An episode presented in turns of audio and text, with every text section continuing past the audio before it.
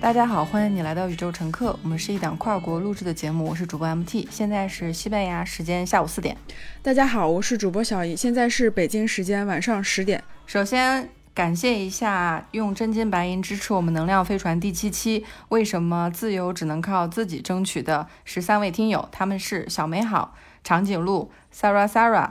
MQ、是阿芳雅、工布唐娟，这位小同学八。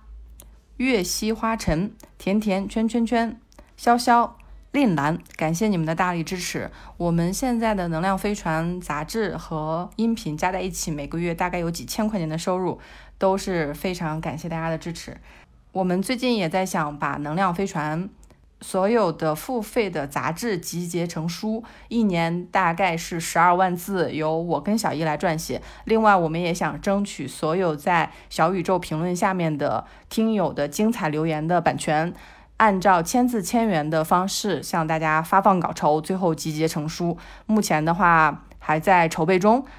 如果将来有选中的一些评论，因为我们之前有非常长又非常好的评论，我们也想把它集结成书，这样一年的话当做一个纪念，我们有一本拿在手上结结实实的能量飞船送给大家。最近我们也推出了宇宙乘客的新的一款周边，是古瓷杯。这款古瓷杯全程都是由小姨的设计工作室来制作，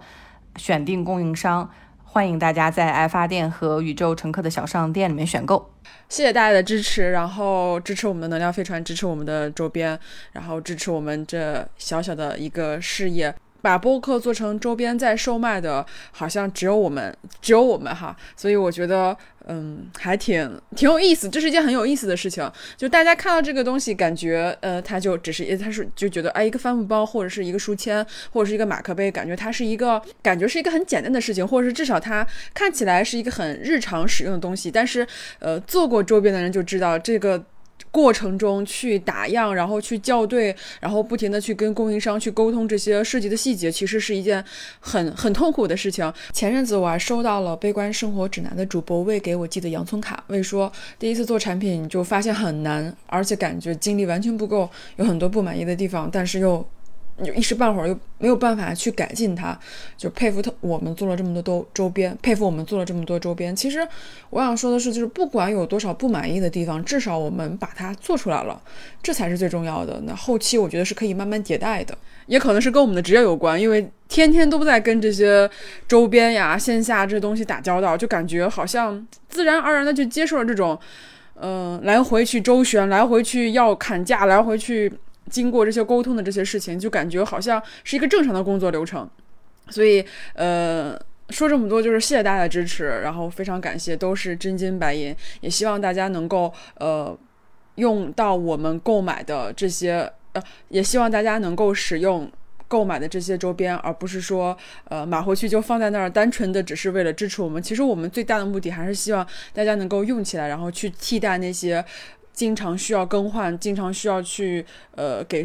地球或是给这个环境造成负担的这种行为。对我跟小姨在节目开始之前有聊过，说宇宙乘客本身还是建立在大家都是在一个星球上，那我们的星球是需要共同来保护。每天少用一个塑料袋儿，每天少用一个塑料杯，是一开始我们做马克杯、保温杯、帆布袋的一个初衷。我们也希望。以后能够做更多鼓励大家出行啊、旅行的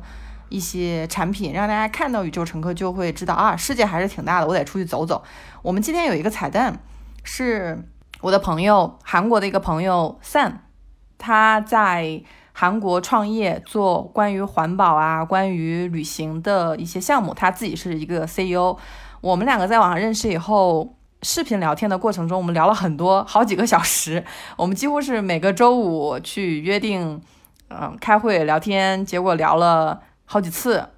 他在这个过程中给我说了很多有意思的点，也是，呃，我之前没有想过的。比如说，在韩国作为女 CEO，韩国有一些育儿的一些课程，它是只能是给员工开放的，但是你自己作为一个 CEO，你是没有办法去勾选的。我跟他在聊天的最后录了一个三分钟的语音，他我们两个都是拿英文对话的，但是我们会把这三分钟的语音放在这里，大家听完以后可以看一下翻译。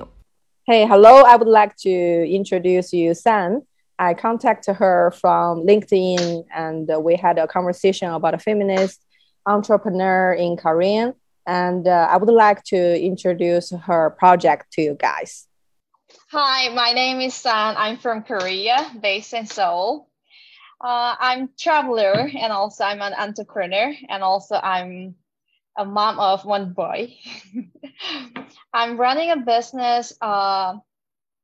uh, connecting the local communities with the travelers. And while traveling, I'm also uh, working for the environment, saving the saving wild orangutans and the rainforest.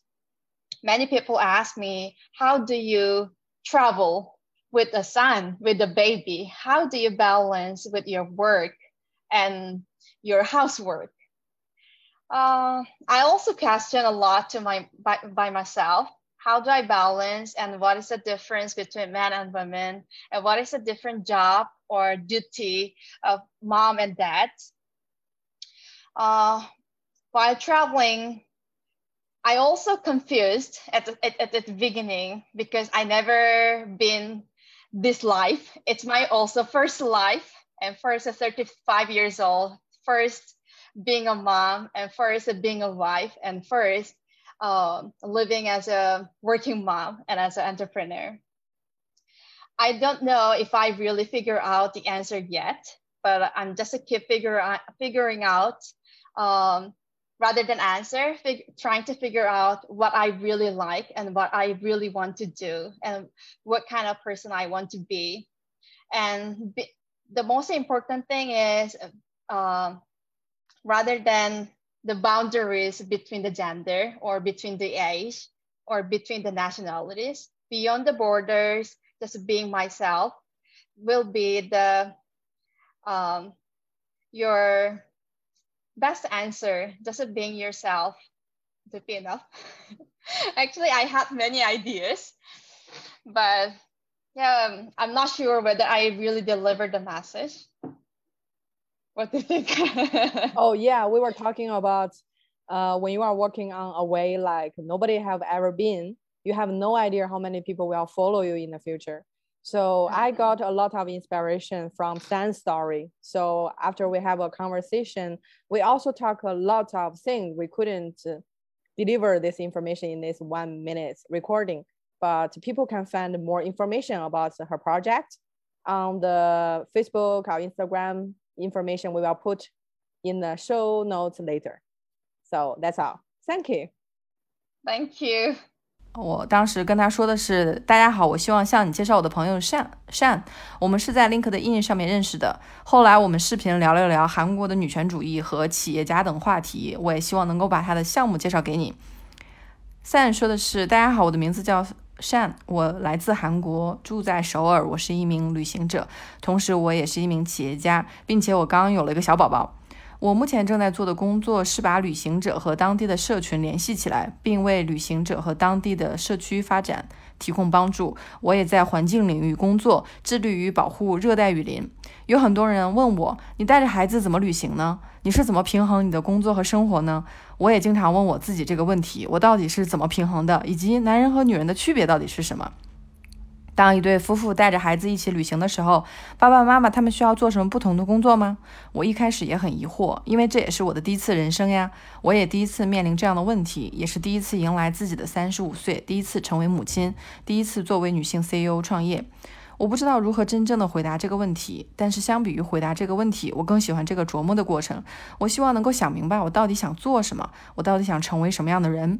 我认为比这个世界上，我认为在这个世界上有许多比边界更重要的事情，不管是不同性别之间的边界，还是不同年龄以及不同国界之间的边界。有一件事情是超越于边界的存在，那就是我们都想要成为自己，忠于我们的内心，将带来一个足够好的答案。我有很多想法，但是我不确定我是否把这些想法传递出来了。然后我说：“是的，我们之前讨论过很多关于这方面的内容。有一句话我很喜欢：当你走在一条还没有走过前人走的路的时候，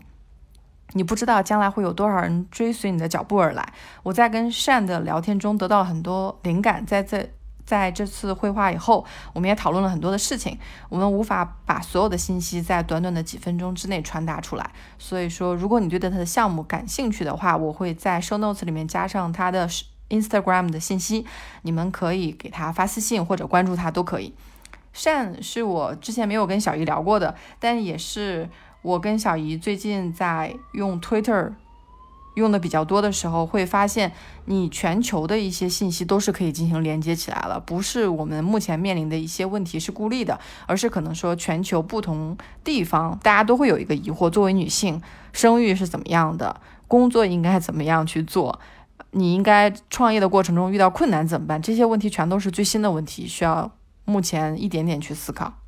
我有两个，我有两个感想。第一个就是说到这个环境的问题，因为我最近又就是集中的又去看了一些纪录片。嗯，虽然那些纪录片可能在一两年前看过了，但是在看的时候感觉就好像之前好像又没看过。因为之前两年、两年以前或者是两三年以前，我是其实没有太多这种，不管是女权意识也好，或者是呃世界。这个家园，或者是大家都是地球人这个概念也好，其实那时候是没有任何概念的。当时看觉得，哇，就感觉好美啊，大自然好美。当他们在那个纪录片里面去提到说，呃，有很多生物或者很多动物都已经濒临灭绝，我可能觉得就觉得啊，好可惜啊，就是这些东西，就是我可能我有生之年还没有看到，它可能就消失了。但是当现在，比如说这一年。这一年，或者是到现在，我再去看这些纪录片的时候，我就会发现我的视角是完全不一样的。我能够非常很痛苦，或者是说我在看的时候，我就觉得就是会有一种特别特别难过的一种心，就是心情在自己的脑海里。所以我就就有有时候我就会在想，那我自己能够做什么？我作为一个很小很小的个体，那在我的日常生活中，我可以做什么？嗯，我就觉得，那我就先从比如说。从买东西开始，呃，我之前去小餐厅或者是去楼下的那些小饭店去买买买吃的时候，我就直接让他们打包。但是我现在我就会拿一个饭盒，就是那种乐扣的，就是塑料餐盒。我想我相信大家都用过，我就会拿一个餐盒去。说实话，就是在那个餐厅里面用餐盒装饭的，除了七八十岁的老头老太太。就是其其他人就是我，就是我就跟其实我觉得这是件很好的事情，因为我发现老头老太太们他们拿的都不是饭盒，他们就直接从家里拿的自己的碗或者自己那个小的不锈钢小盆儿去去买那个吃的，所以我会觉得会有一种非常非常社区的食堂的感觉，虽然它是一个餐厅。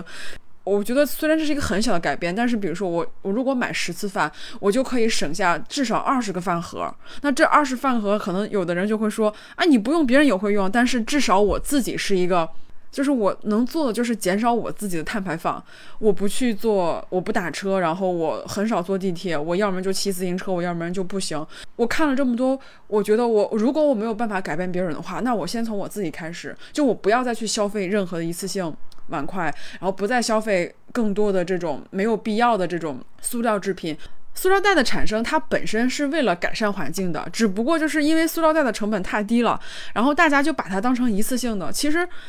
它是可以完全可以重复利用的，只要大家经常的重复利用，以及不要说用塑料袋用用成一次性的，其实它对环境的。就是影响并没有那么糟糕，只不过就是大家就是因为它太便宜了，就是因为它太容易获取了，所以大家就是用一个塑料袋就扔掉，用一个塑料袋扔掉，这样才会对环境造成负担。那如果大家以后有有了塑料袋，那能不能重复利用一下？就是不停的用那一个塑料袋去买东西，然后用一个塑料袋去做一个事情，而不是说拿回家就扔掉。所以我觉得这些很小很小的改变，真的能够让这个地球能好起来。如果每个人都有所改变，每个人少用十个饭盒。少用十个塑料餐盒，那我觉得这就是一个很大的进步。久而久之，大家就可能就不用了，或者是明显减少以后，这个环境就是能够没有那么大的负担。嗯，就是我之前前几天看，就是前阵子看完那个盖茨的那个那本书之后，就是碳中和那本书之后，再去看一些关于这方面的书以后，你会发现，其实我们人类能做的事情非常非常简单。所以我觉得这个对我触动还是很大的。第二就是你刚刚说到那个韩国朋友，我我有我有在想，就是其实认识一些新的朋友，包括尤其是不同领域的，我会发现我近几年认识的人，可能由于我职业的问题，我认识的很多都是做 marketing 的，或者做做市场的、做品牌的，或者是做一些嗯互联网产品的。但是当我去认识一些完全不同领域的，比如说会有一些什么生物分子这种遗传学这种朋友，或者是做其他行业的话，就是聊天的时候，有的时候会产生那种说，哎，我不知道要聊什么。但是当彼此去交流彼此这种想法或者是事情的时候，你会感觉。我会有一种很开心的感觉，就觉得哇，我又好像又认识了一个新的领域。虽然说我对这个新的领域可能还没有一些很好很好的一些认知，但是我会觉得突然有一个人那么出现在我们面前，然后为我的世界打开了一扇新的门。然后我可能在我日常生活中，或者是在我日常的一些阅读中，我我我就想去关注一下那个方面。它可能对我实际的生活跟工作没有不可能会带来一些直接的好处，但是它真的是能让我感觉。好像眼界又开阔了一点，然后整个整个人对这种世界的态度，或者是对这个整个经历的事情，会有一些，我觉得还是会有一些微小的改变。包括我们现在也在用 Twitter，然后在 Twitter 上去发表一些言论，可能更自由的发表一些言论，你就会发现，其实它是很多言论，比如说有的人是崇尚这一派的，有的人崇尚那一派的，当你。看的时候没有没有一些主观，或是没有一些特特定的一些判断的时候，你去接收四面八方来的信息信息的时候，其实也是一个能够让你更快找到你想要那个方向，呃，一个一个办法。就是我其实我最近一个月感觉是有点找不到方向，是因为嗯，我。就是有一些新的信息进入到我的世界，然后也有一些其他的信息进入到世界，然后现在这些信息就跟我现有的这些信息融合在一起，然后他们还没有很好的融合在一起，形成一个新的属于我自己的一个一个观点，所以我现在就感觉，呃，遇到事情之后我就不敢下评论，就是我得。我得想想，因为我我我很多信息汇入到脑中以后，它还没有梳理出来，所以我现在其实还是一个挺挺混沌的一个状态。但是我还挺享受这种状态的，就是因为好像嗯，所有的东西都要重新再编织一下，然后编织出来以后就产生一个比较具体的一个结果。那可能这个结果就会在我日后的一段时间里去运行、去验证，然后可能在验证的过程中又会有一个新的结果进来，那可能再去再次去融合。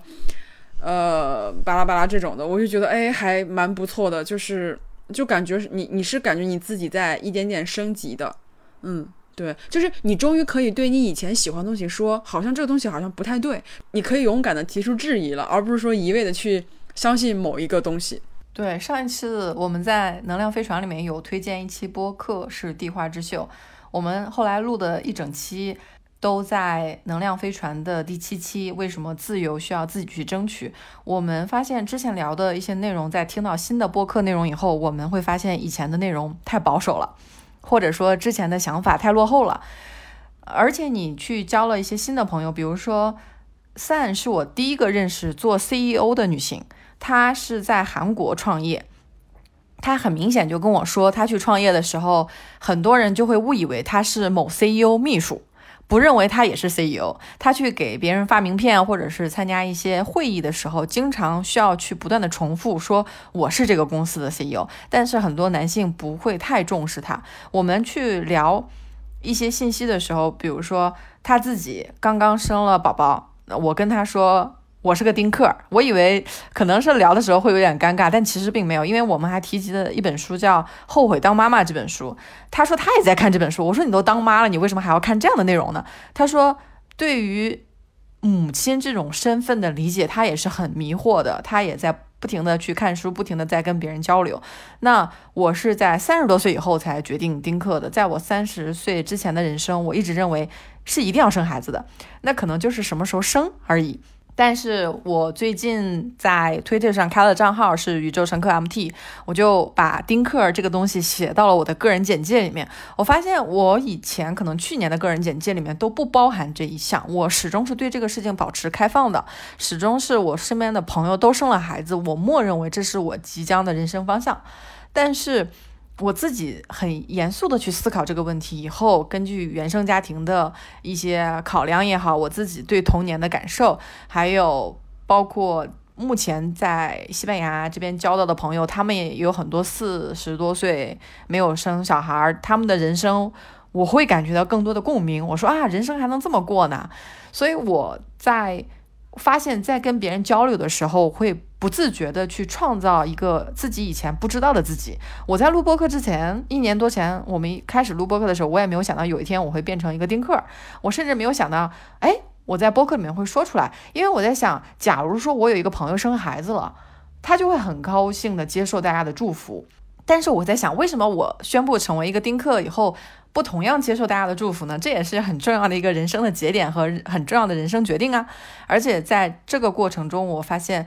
一旦把生孩子这个选项从我的人生规划中删除以后，我突然发现，我从来没有计划过三十五岁以后的人生该怎么做。那三十五岁如果没有孩子这样的一个人生，我就可以去墨西哥住一年，去美国住一年，去啊新加坡。住一年，而且我现在有时候心情一不好的时候，我就会拿日语去搜京都的房子多少钱。我上次给小姨看，说一百万、两百万可以买什么什么样的房子，相当于我把它用图画的图图像的形式，把这个想法一点点变成我的目标。我现在想，我以前从来没有想过说去日本买房子这件事情，但是我现在跟小姨。还在聊去德国买房车的事儿，就是以前没有考虑过人生的可能性。小姨说：“这日德国的房车也太便宜了吧！”上次小姨给我发了一张图片，我们从来没有计划过这些事情，因为以前是按部就班的上学、工作、升职加薪或者是攒钱，然后你就发现你就卷入了一个快车道，就是要攒更多的钱买车买房有孩子。但是后来我发现，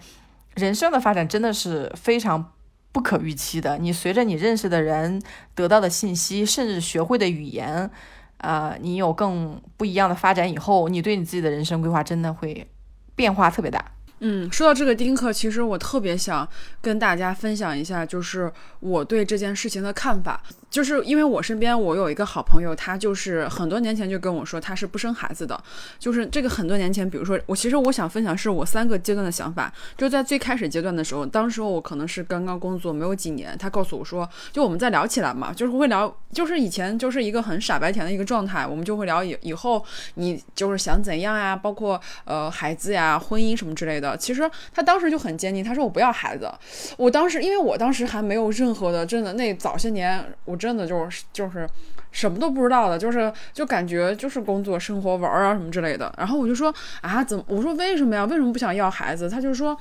我觉得孩子很累赘。他说我也不觉得，我觉得孩子来了以后就很吃苦，就是把孩子生在这样一个环境里面，好像也不是很好，也不是一件多么开心的事情。当时我还说。咱们现在还小，我说你等过几年，你再等等，可能你过几年心就变了。然后这是我的第一个阶段，然后到了后来一个阶段，就是我女权意识刚刚有点觉醒，然后我就会发现啊，这也是一种选择呀。因为之前在工作的时候，我身边是有一个同事，她是丁克的，然后特别特别搞笑一件事情就是，她丁克，她婆婆同意，然后她婆婆那家人完全没有意见，但是她自己亲妈不同意，所以现在就是全家人在劝她的亲妈，然后去让她亲妈接受这个现实。然后当时当我身边真的。真正有了这种丁克的时候，我会发现哦，原来这也是一种很就是一种生活。然后当我再去跟我那个好朋友聊起来的时候，我就会跟他说，就也也也会聊到这个事情嘛。他就说我依旧是不想要孩子，也不想结婚。我说好呀，我说你不想要孩子可以啊。我说等我以后生了以后，你可以帮我带孩子，反正你也没有孩子。这是我的第二个阶段。然后第三个阶段就是最近，就是因为我们又聊起，因为他妈妈就是。就癌症复发晚期，就是这种状态，我们会聊一些，就比如说，他还要继续给他妈医药费啊，然后我就告诉告诉他，你不要给你妈医药费什么之类的，这种巴拉巴拉，就又聊到孩子，他说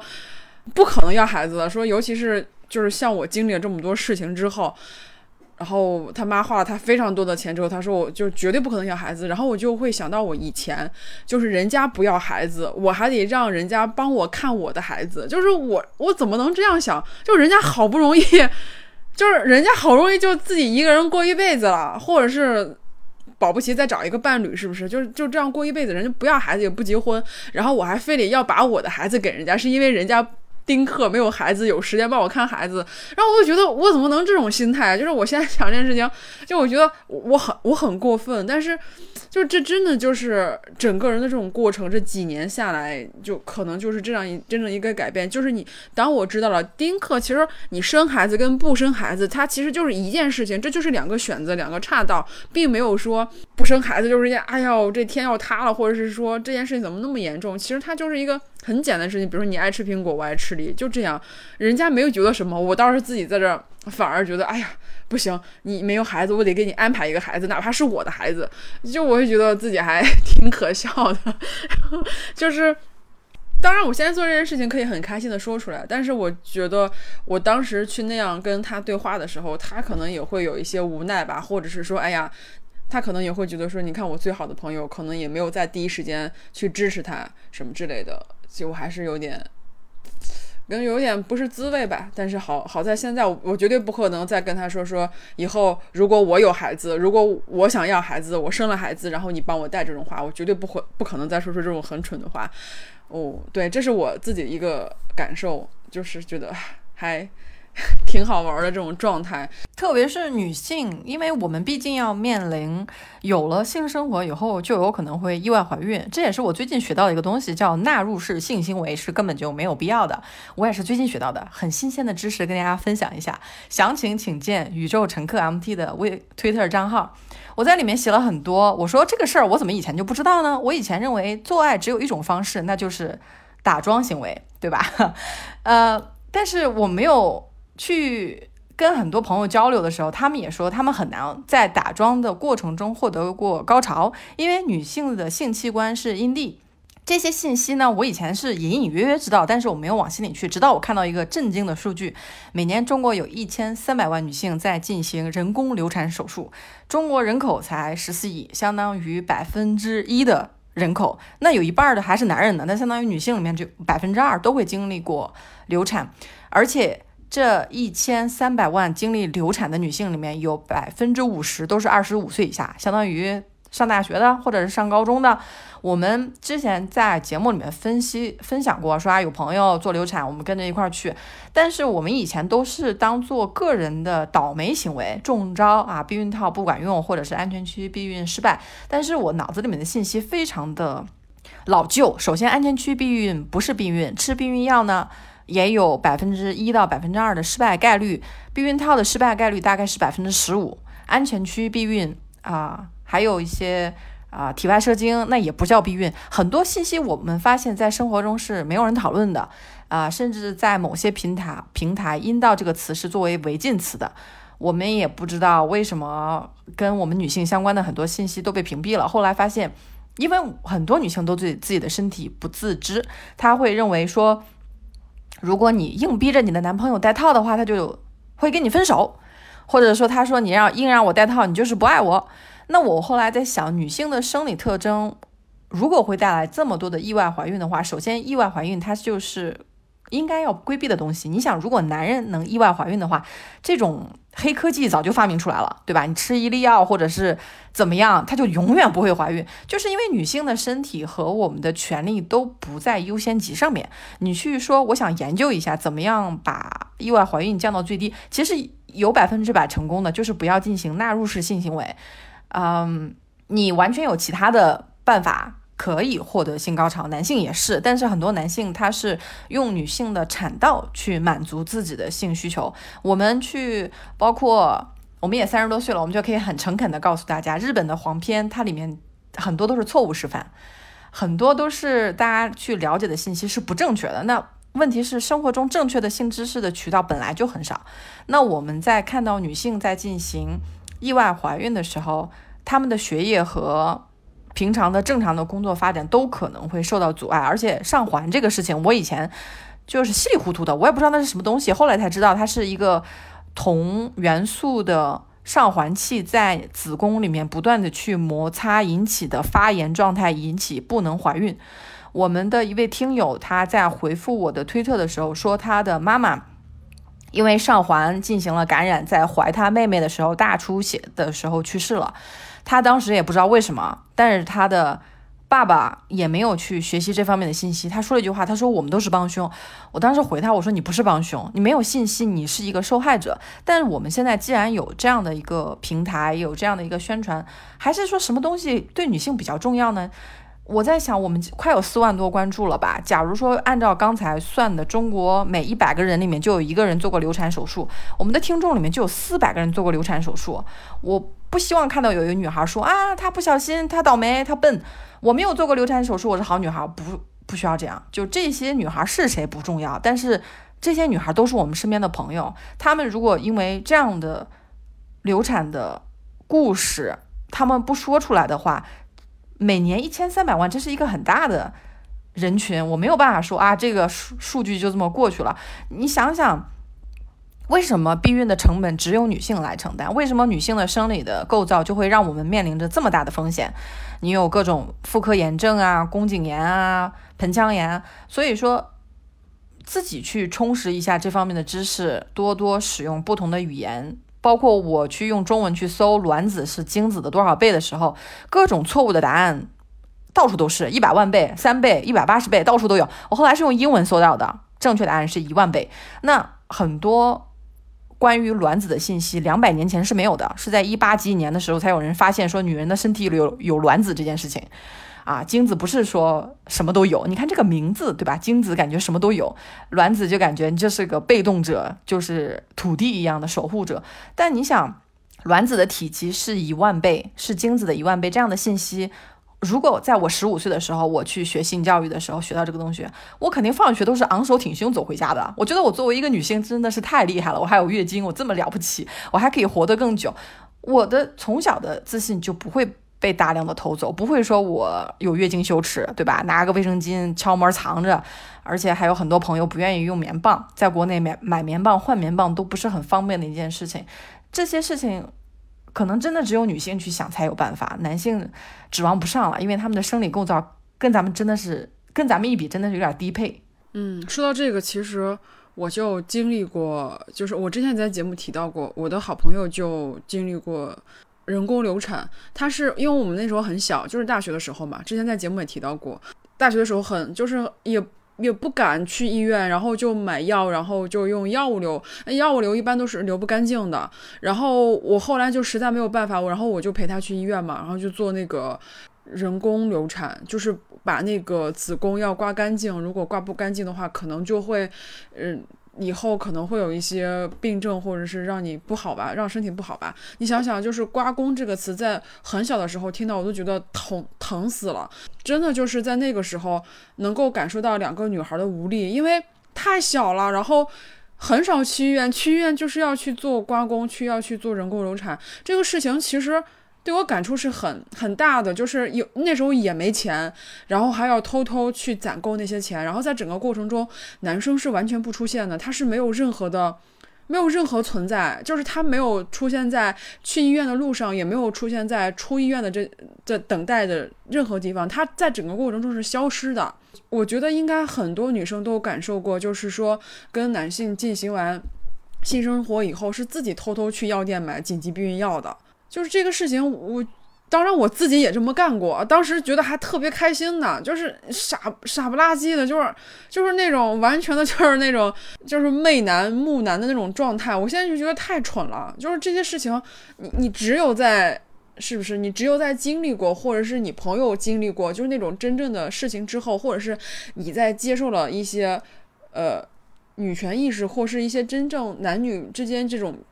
权利平等这些概念之后，你才能够真正的意识到，就是我之前说说实话，我去年看杨笠的脱口秀的时候，我都觉得他讲的挺好，挺好，他讲的很好，然后也挺挺好笑的，但是我听不懂，我 get 不到里面的点，但是今年我再去听。杨笠去年以及今年的脱口秀的时候，尤其是去年那些脱口秀，因为他今年我觉得他今年收太多了。他去年的脱口秀，我今年在我就现在在听的话，我就能够听出来，他每一句话都有一个都有一个点。那我在去年是听不出来的。这些东西必须要你通过时间，必须要你通过你自己的学习，你自己的自学才能够知道这件事情，就是能够知道你身边发生的事情，它并不是说。应该的，或者是说大部分觉得是正确的，它就是应该发生的。当你知道这些事情的时候，你才能够更好的去保护自己，少花钱，然后少去做一些跟你让你身体感受到不舒服的一些事情。所以我觉得这个是很重要的。但是我们没有办法让所有人，或者是让大部分女生。能够保护自己，所以说，如果你觉得你你相信我们的言论，然后你觉得我们说的是正确的，请你主动分享给你的朋友们。你可以不把这不把这条播客分享出来，你哪怕口对口，或者是直接跟他聊天的时候去跟他说一些这些事情，我都觉得你都是在帮助他。因为如果我大学的时候，如果有人说这些事情，如果我知道这些知识，我就绝对不会让我的朋友用药物流产。我绝对会让那个男生去出钱，把这至少这些事情让他出钱，然后让他陪着去医院做了。这些事情你回过头来，我怎么说都行。但是还有那么多很年轻的女孩，还有很多很多九五后、零零后在听我们的节目，我们必须要把这些事情说出来。就这这是是很重要的事情，因为但凡让一个人摊上，让但凡让一个女生承受这些事情，可能都会让她崩溃的，不管是物质上还是精神上。就是哪怕我到我现在，我现在三十多岁，有的时候我的月经延迟的时候，我都要吓死了。大家可能不知道，打完新冠疫苗以后，月经量是会变少的。我当时都不知道，而且就是变得很不正常。我是一个非常正常的人。然后曾经有一段时间，我就是特别巧，就是刚好也是打完疫苗，然后刚好也是月经，然后延了十天。当时我是不知道这个疫苗是可以让女性月经不。不规律的，我当时就想，完蛋了，我是不是怀孕了呀？因为我从来没有延长过这么久。我当时上厕所的时候，我真的是很崩溃。我一方面觉得说啊，不可能的，我保护措施做得很好，但是我我还是怕呀，避孕套的概率就是那么，就是还是会有，就是失败的概率嘛。然后整个那一个星期，我都特别特别的崩溃。我当时还跟我的朋友说，我说我靠，我要是怀孕了，我要还是不要啊？我如果怀孕了，我去医院做流产的话，那这钱是谁出啊？就是我都在想这些问题，就更何况如果是一些更年轻，十八九岁、二十出头的女孩子，在经历这些事情的时候，她可能更崩溃了，她可能更没有更没有想法。所以我觉得这些事情，不管是有了女权意识，还是没有女权意识，在你当你经历这个事情的时候，都会。有一点心理崩塌的，就是你不知所措，不知道是要要孩这个孩子还是不要。那我也会经常就是跟我妹妹聊天，我妹妹九六年的，今年就大概二十五岁，她就告诉我说说姐姐，我有一个同学才二十五岁，然后因为意外怀孕就就就要结婚了。她说她的人生还没有开始呢，她就结婚回家生孩子带孩子去了。她能够意识到说，她的人生才刚刚开始，刚刚毕业。但是现在就是因为意外怀孕了，然后就要结婚回家带孩子去了，所以他的人生就这样了。所以就是大家在讲这些事情的时候，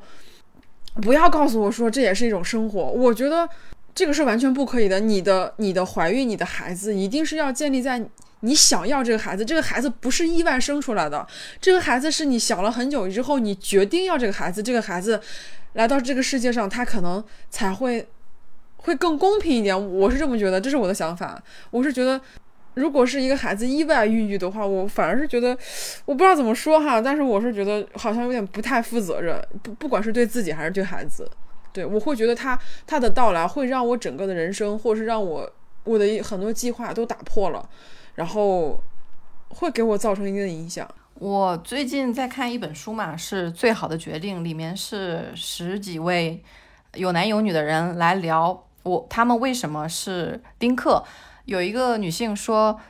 丁克这件事情让她觉得能不生孩子就像逃过了一劫一样，她就可以有很多的时间。那我们刚才在聊有意外怀孕的时候，首先我之前跟小姨发表了一个观点，我说意外怀孕就是强奸。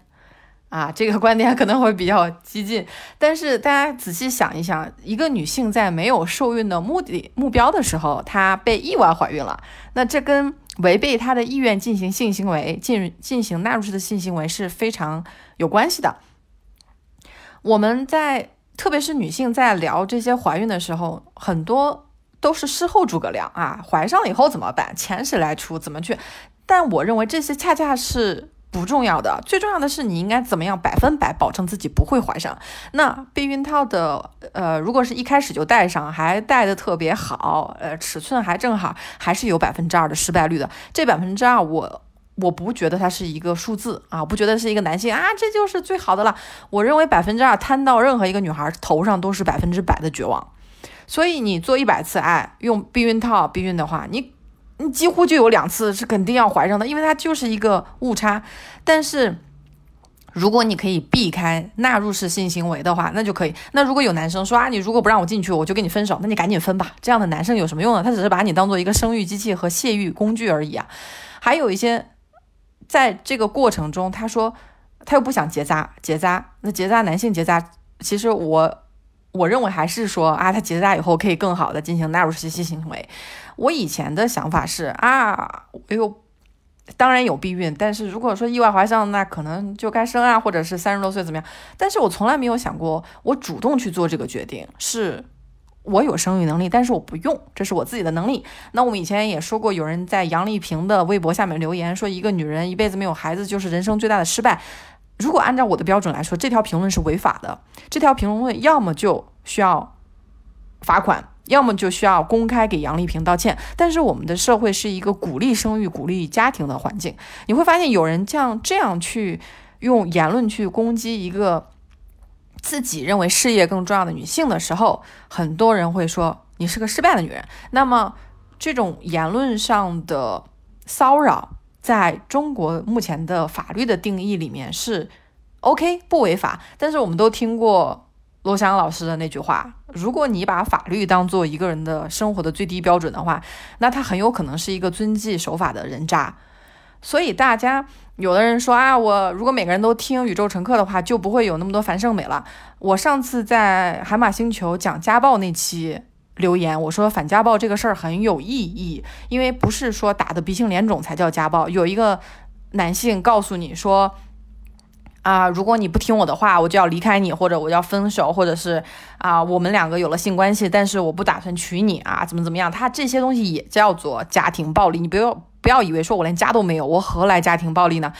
我们小的时候遭遇的那些饭桌上，家人说你还吃，再吃都胖死了，这也叫家庭暴力。就是我们对脑子里面对这些信息是没有概念的，以至于很多事情是发生以后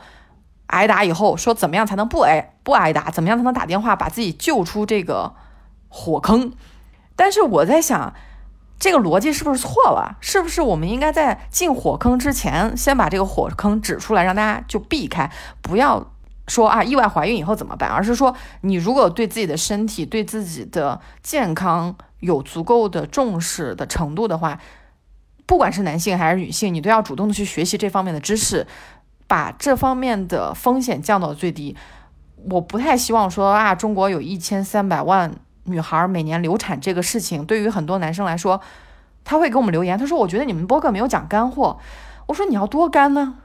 很多女性的事事情被认为是不重要的，很多女性的数据被认为她是个泼妇，他活该。那我们的很多的标准都是以男性的标准，说不违反男权社会的法律就可以了，但这个标准太低了，是完全没有办法接受的。我只能说，我们的声音也只能传到这儿了。有人听到的话更好。但是如果有人有时间的话，可以看一下玲玲出的一本新书，叫《基层女性》。玲玲是她的微博的名字叫玲玲 Peter 和四只猫。我关注她很久了，她的很多视频我都会去看。她用四五分钟的时间就能把婚姻啊、恋爱呀这些事情讲得非常清楚。我去看她的微博的时候，会认为。每个女性都要学习会一件事情，就是及时止损。就算你跟一个人说啊，我不想要孩子，他说 OK，但是你如果交的朋友多的话，你会知道他的他私底下跟他的朋友说啊，我女朋友还是可以调教的，我再教他几年，他几年以后就会给我生儿子了。就是这样的话，你是需要有朋友告诉你的，还是要把自己的信息的接触面打开，去书店去看一下，能不能找到。玲玲的这本《基层女性》，你去看她的书，我会我会非常的鼓励大家去在问题发生之前去学习，而不是说我被抛弃啦，我被有什么炎症啦，或者是啊在被家暴了去寻求帮助。当然这也是很重要的一部分，但我们毕竟还是互联网时代，你的人生经验不仅仅是你现在二十岁、三十岁、四十岁，我们的人生经验很跟很多其他人的人生经验是连接在一起的。你不用去经历一件事情以后再知道怎么去做，你还是可以提前去学习，提前去预知。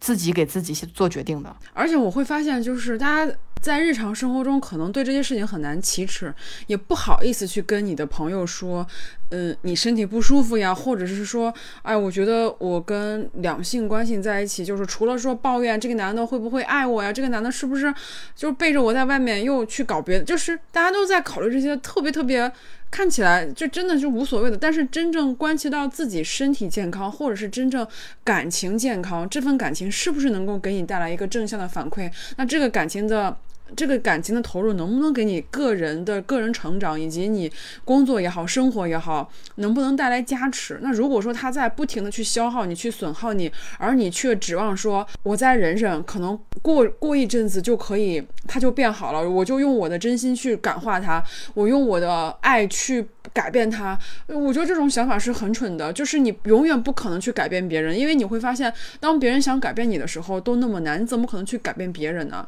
就是这种两性关系，你不能说啊，过几年就好了。这种两性关系在一起的时候，就是要一个及时的反馈。如果说你觉得说，哎呀，他现在对我不是很好，或者是他很忙呀，他在怎样怎样创业啊，巴拉巴拉这种，给他找一大堆理由，然后来欺骗自己说他现在这么对你是合理化的，那我觉得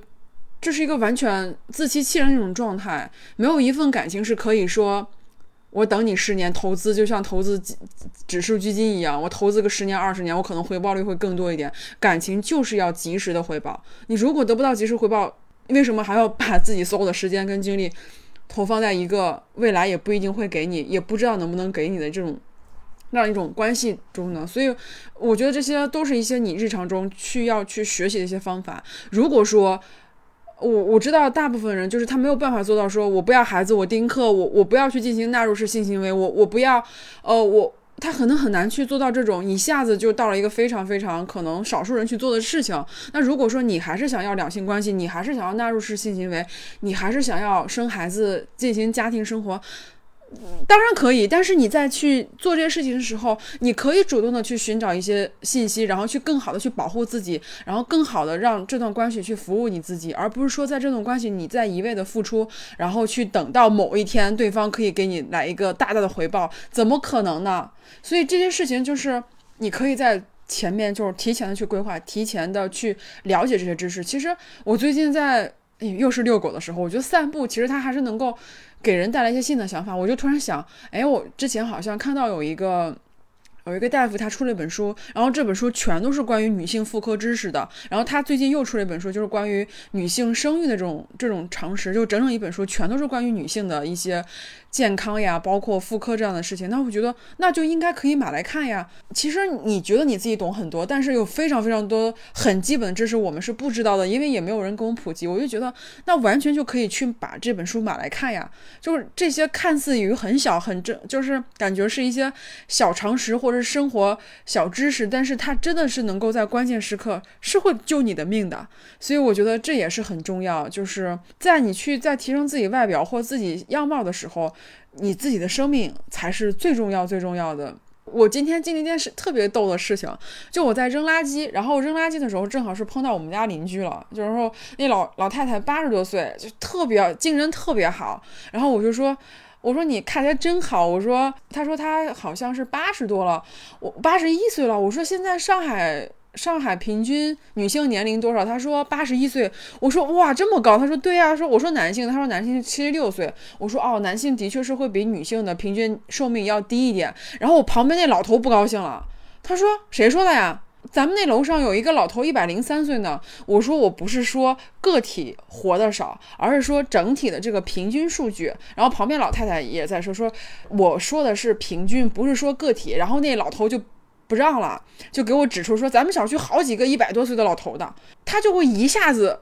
就在反抗这个数据，他不相信，他觉得你说这都是假的。说我是认识的老头都一百多岁，都九十多岁，你怎么可能说男性活到七十六就死掉了呢？你就会发现这这些事情在你日常这种生活中，你如果没有这些常识，你就会觉得啊，感觉是你可能觉得啊，他说这个挺正常的，但是。当你有了这些意识的时候，你会发现，你无时无刻被不同年龄层的人随时随地的 diss，就是算一个，就算一个官方数据，他都不信的，他只信他看到的东西，所以这个事情就是还还蛮逗的，所以我觉得这些。很重要的常识，为什么上海的上海的女性平均八十一岁啊？就是因为上海是全国最高的，嗯，不管是可能是从生活环境啊、环境啊，就包括城市建设呀，以及这个文明程度呀，嗯，它就是的确是能够让人类寿命高于其他城市，这个你无无。不可否认，你在一个更好、更开放、更文明的一个社会里面，相对文明的社会，你就是可以活得更久，因为你的社会保障会更好呀。而且我我会发现，上海有一个有一个制度，就是如果你呃过年纪满多少岁之后，你得了重病，你没有办法去自理你的生活的时候，上海政府是有补贴的。这个补贴是极其便宜，就是请那个看护，然后一天一个小时，你只需要好像一个月只需要付几十块钱，还是？多少钱？就是很少很少的钱，然后国家给你承担剩下所有的钱。就是对，好像一个月啊，一天两块钱。我想起来，一天两块钱，你只需要每天付两块钱，然后国家承担剩下的两百多块钱还是一百多块钱，然后就会有一个阿姨每天定点上门服务一天一个小时，因为可以这一个小时可以给老人洗洗澡呀，因为他行动不了。然后如果是家里没有老伴的话，或者是孩子不在身边的话，那你这一个小时的护工就是可以完全把澡给洗了，然后让他保持一个比较健康、比较比较好一个状态，然后你每天都有。看护去家里的话，你还可以随时去关注一下老人这种呃生命的有没有不安全，有没有不舒服。那这就是这就是一个更好一个城市带给人，他就可以活得更久啊。如果这个城市没有这个服务，如果都要自己自费去看请看护的话，那对于一些普通家庭来说，一个看护就哪怕一天一个小时他都承担不起的。但是上海就是你只需要一天花两块钱。等于白送给你一个一天一个小时的看护，那这就是一个社会福利，这就是会让当地的人能够活得更久一点。所以这些知识你是要知道的，这这可以帮助你活得更久一点。你活得更久一点，你才会有希望。大家都知道，不管是巴菲特也好，还是芒格也好，他们现在之所以能赚这么多钱，是因为他们活得都足够久。你任何的东西，不管是投资还是学习还是等等，成功的很重要一个因素就是活得久。所以，大家一定要就是不要把自己的生命，包括自己健康，当成一个很小的事情，这会影响你整个人生的发展。女人的教受教育程度跟健康程度跟平均寿命是有正相关关系的。你的信息没有理解的到位，特别是有些年轻女孩，可能在二十五岁之前已经做到三到四次。人工流产了，你觉得她的寿命能长到哪去呢？你刚才说的那个播客应该是六层楼老师的一个普通电台，他的电台我几乎全听了，因为他一共做了七期，第七期特别搞笑，因为他是面对性侵频发，我们还有许多事情要尽快去做，性侵这两个字中间要打空格，我不知道这是哪个平台。要求的必须要把“性侵”这两个字隔着才能发出来。反正不管是哪个平台，shame on you。如今，如果我们不能大胆的去谈论女性的权益，如果没有很多人知道安全避孕，嗯，还在以纳入式性行为去取悦男朋友、老公，甚至结了婚以后已经生育了又意外怀孕、大出血死亡的女性，在这个过程中，如果说以前是因为无知发生的，以后。不可以再用无知作为一个理由，比如说微博上有一个账号叫做“午后的水妖”，他说女性是人类基因的守门人，因为它里面讲的很多关爱女性的信息是触达不到年轻人的，因为年轻人不看他的微博，但是他的微博里面做了。大量的女性的信息的科普，告诉大家关于这个社会里面的性剥削和谎言是什么样的，男性是如何建立父系、宗族谱系来把权力控制在传男不传女里面，社会里面的家庭剥削是如何让每个女性成为家庭里的免费的劳动力，无偿的家务劳动又是如何减少女性的自己的学习时间，而且还有丧夫式育儿。提高了女性在离开婚姻的沉没成本，包括为什么离婚冷静期是不人道的，为什么它应该取消，为什么，呃，我们的社会空间里面很多职场的成功的一些词汇就叫他先生，对吧？啊，某加拿大炮王在新闻出现的时候也是吴什么什么先生。那凭什么杨绛作为一个作家、女作家成功了以后，就用一个最普通的形容先生的词叫他杨绛先生呢？这些全部都是打压女性的社会空间。你如果头脑里没有这些知识、没有这些词汇的时候，你就会莫名其妙的就觉得我在生活中遭受了一些可能是性骚扰的事情，但是我不确定。如果你觉得那是性骚扰，那那那就是性骚扰，你不要怀疑自己。很多女性她也不敢跟任何人说啊，我遭遇了领导的性骚扰。但是我们社会中的权利啊，包括呃，之前有一本书嘛，老师性侵自己的学生，那学生写了一本书还自杀了。你后来去看老师的一些狡辩的时候，他就说我们是在交往，而且我的太太原谅我了。你没有发现这句这几句话里面每句话都是都是。我们这个强奸文化社会里的病灶吗？就是你会发现太太是一个什么样的存在呢？就是她在规范自己的丈夫的婚外的出轨行为上面是完全没有话语权的，她只能原谅。包括性侵伊藤诗织的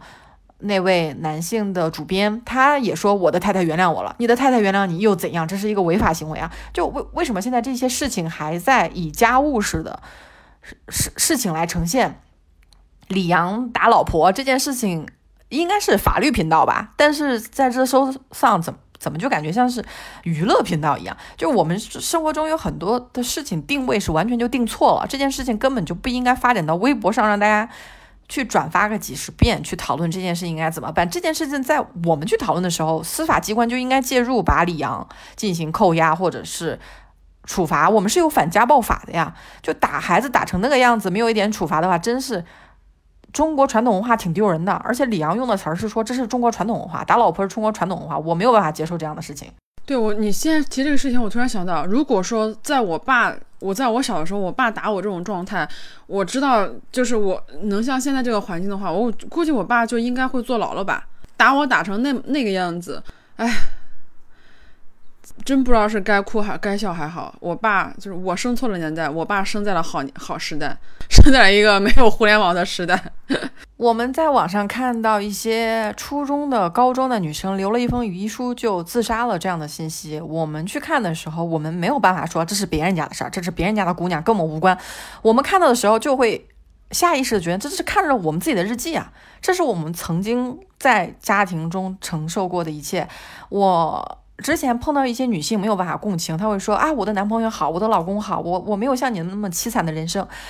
这是一种没有同理心的表现。她也不看大数据，她把自己的人生的小范围的幸福当做大面积的女性的地位的提升，这是不对的。我们的教材中充斥着性别歧视和性别刻板印象，老师在课堂上公开发表性别言论也没有任何后果，甚至我之前在邀请。大 V 的时候，我跟小姨讲过这件事情，他也对我进行了言语性骚扰，我也不方便在节目里面去详聊。但确实是女性，我们去想要邀请一些人来做分享的时候，他们会利用他们的权力优势来告诉我说：“你必须要给我发语音，你必须要给我发正式邀请，去百般刁难，最后又用性骚扰来给我发一些语音消息。”那我再去跟男性表达的时候。往往是得不到回应的，他会说：“哎呀，这个你不要多想了，这就是我多想了。”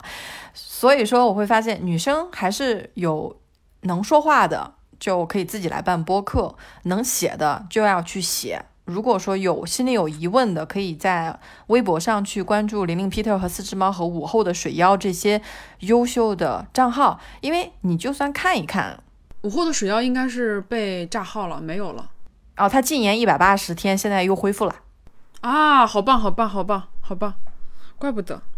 对啊，所以说进一步提醒大家，你你看东西的时候记得要存下来，比如说复制粘贴，自己记一个小笔记。Ragos 的微博是一条都没有了，小姨还是从我这儿要的，因为我有备份的习惯，我一般看到好的东西我都会存成一个 PDF。所以说，自己的学习是对自己是绝对有帮助的，你。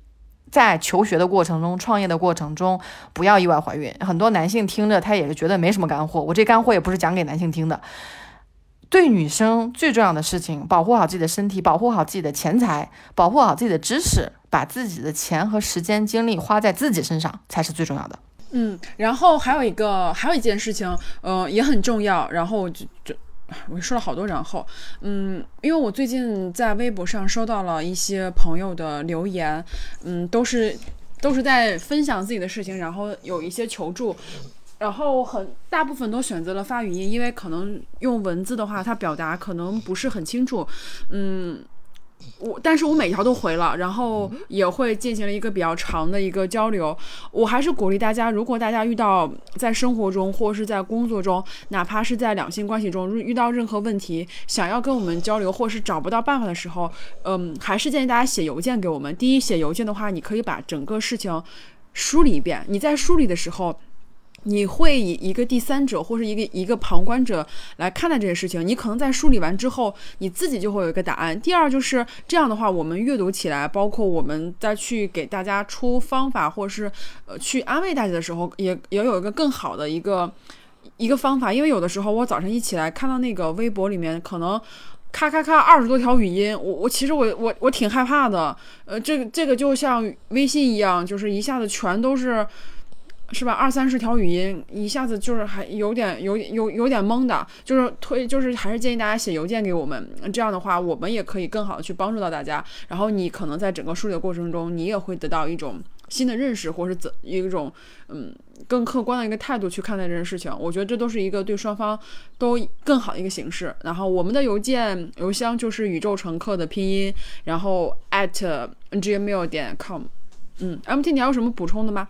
我最后要呃摘抄一段午后的水妖老师分享的一句话，他说：“对于女性来说，没有意外怀孕，致孕的是生育行为，不是性行为。你没有错。有人刻意制造了你的无知，有人刻意用生育行为满足男性性欲的爱情模型，有人刻意塑造了你忽略自己的真实感受。你是整个链条的末端。我真的是发现一句话。”他能够把很多事情说清楚的这种功力是非常少见的，也非常推荐大家去关注、去学习。在诉说自己的问题，把问题交给别人，说“请你告诉我我该怎么办”的时候，自己先去学习，自己先去接触这个世界的大量的已经形成好的知识，不要放弃思考，不要放弃用自己的头脑去做出判断。如果你说我特别崇拜一个人，上一次我们有人说宇宙成功万岁，我还跟他说，请拒绝偶像崇拜，不要在任何的词汇后面加万岁。啊，清朝灭亡已经很久了，还是要作为一个主体去对自己负责。那我们今天的节目就先录到这里啊！我我再补充一下，我突然又想到一个问题，就是大家在给我们留言的时候，或者是在跟我们互动的时候，不要以一种很低的姿态来跟我们对话。我们大家都是人，呃，没有谁比谁厉害，或者是没有我们不是说我们是主播，你们就可以就是一种弱势的状态去跟我们留言。请大家以一种跟我们同等身份、同等就是这种态度对待我们，不要去。高优就高那个字怎么高化我们还是不要把我们抬高我们就是大家都是平等的人没有谁高谁低，请正确的看待自己也正确的看待我们，呃希望大家能够更加尊重自己，嗯不要不要矮化自己，然后嗯抬高任何的博主或者是明星其他的人巴拉巴拉这种的。好，那就今天先这先这么着，嗯还是像长颈鹿上一期说的不要慕强。要相信自己的力量，是的，嗯，相信每个人都的故事都值得诉说，每个人的人生都值得过得更好，而不是说哇，他那个人生好好厉害呀，我做不到这样。大家都是人，都一样，他有两条腿，你也有两条腿，都一样的，都吃五谷杂粮，哪有什么高高低之分？好吧，那就这么着，拜拜拜拜拜拜，嗯，好，感谢你收听本次宇宙乘客，我们下期节目再见，拜拜。